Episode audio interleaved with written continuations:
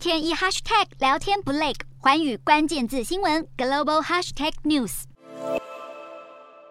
这节的寰宇大话题要带您来看到前台积电共同营运长蒋尚义两度进出了中国晶圆代工厂中芯国际，震撼的半导体业界。他在今年三月接受访谈的时候，语出惊人的表示，加入中芯是一个错误的决定，也是他一生中做过愚蠢的事之一。那么事实上，蒋尚义他二零一三年的时候是从台积电二度退休之后，在二零一六年他就开始担任了中芯独立董事，曾是台积电研。发大将的他加入台积电的竞争对手中芯国际，在当时引起了各界高度的关注。不过，蒋尚义他在二零一九年的时候，他卸下了中芯独立董事的职务，转往武汉红星来担任执行长的职务。但是不久之后，武汉红星却是爆发了财务问题，于是蒋尚义就在二零二零年底，他又回国担任中芯的副董事长以及执行董事。结果，因为美国制裁，中芯是没有办法购买先进制程设备。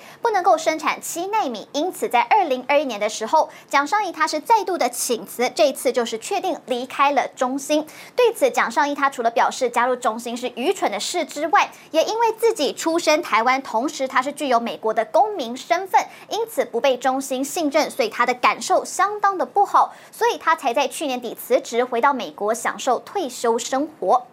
其实美中科技角力战从二零二一年开始逐渐的恶化，美中两国为了要抢夺半导体这一块大饼，不断的祭出多项制裁，像是美国的晶片法案日前正式上路了，就会拨出五百二十七美元用在鼓励晶片生产以及研发，外加了美国是邀请了台湾、日本跟南韩要来组成一个晶片四方联盟。那么任职中芯国际董事九年的 Tudor Brown，他就选在这个时候随即宣布他要离职，这个也让。让中国的蜡烛两头烧，因为他们现在除了必须要重整中心人事大变动的缺口之外，还要更要来应对晶片法案带来的冲击。因为拿到美国补贴的这些企业，需要在美中两国之间要选边站。现在就传出了台积电、三星还有英特尔，其实都已经在美国投资。而一旦美国对设备、材料等等扩大出口禁令，中国恐怕就有大量的 IC 设计以及晶片产能是因为缺少支撑，面临无米之炊的。局面，